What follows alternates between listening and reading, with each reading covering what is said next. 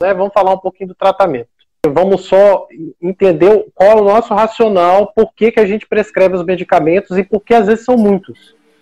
Porque quando a gente prescreve o mestinon, que é a piridoxigmina, pessoal, ele é um inibidor de uma enzima chamada acetilcolinesterase e ele permite que a acetilcolina, que é liberada pelo nosso nervo para fazer o nosso músculo contrair, ela fique mais disponível para a musculatura.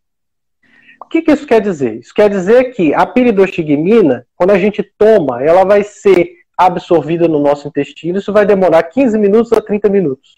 Ela vai atingir um pico no sangue e depois ela vai ser excretada.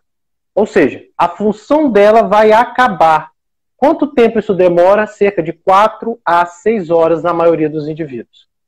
Então, pessoal, quando termina o período de 4 horas, aquele remédio que você já tomou, ou ele já foi consumido ou ele já foi eliminado.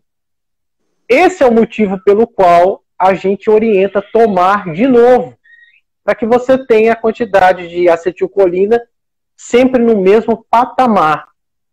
E aí você pergunta bem assim, ah, é por isso que você tem que eu tomo mexilon de a cada quatro ou seis horas? É, porque o tempo que ele dura no sangue é esse. Se você deixa esse tempo passar, você vai ficar de novo com mais cansaço.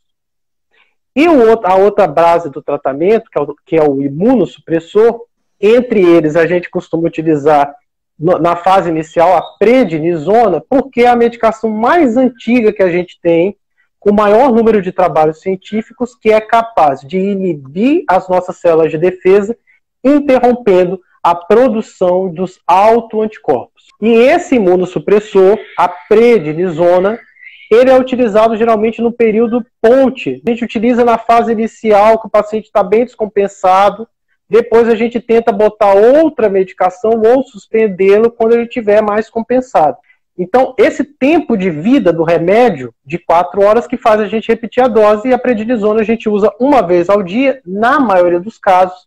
A gente começa com uma dose baixa, mas tem paciente que a gente precisa utilizar meio miligrama por quilo, que é realmente a, a atividade imunossupressora. Tem alguns pacientes que ficam, infelizmente, dependentes do corticoide, não é o que a gente quer e a gente luta para isso, porque a gente sabe que o corticoide tem efeitos colaterais também, mas ele é capaz de suprimir as nossas células de defesa, diminuindo a atividade inflamatória da miastenia.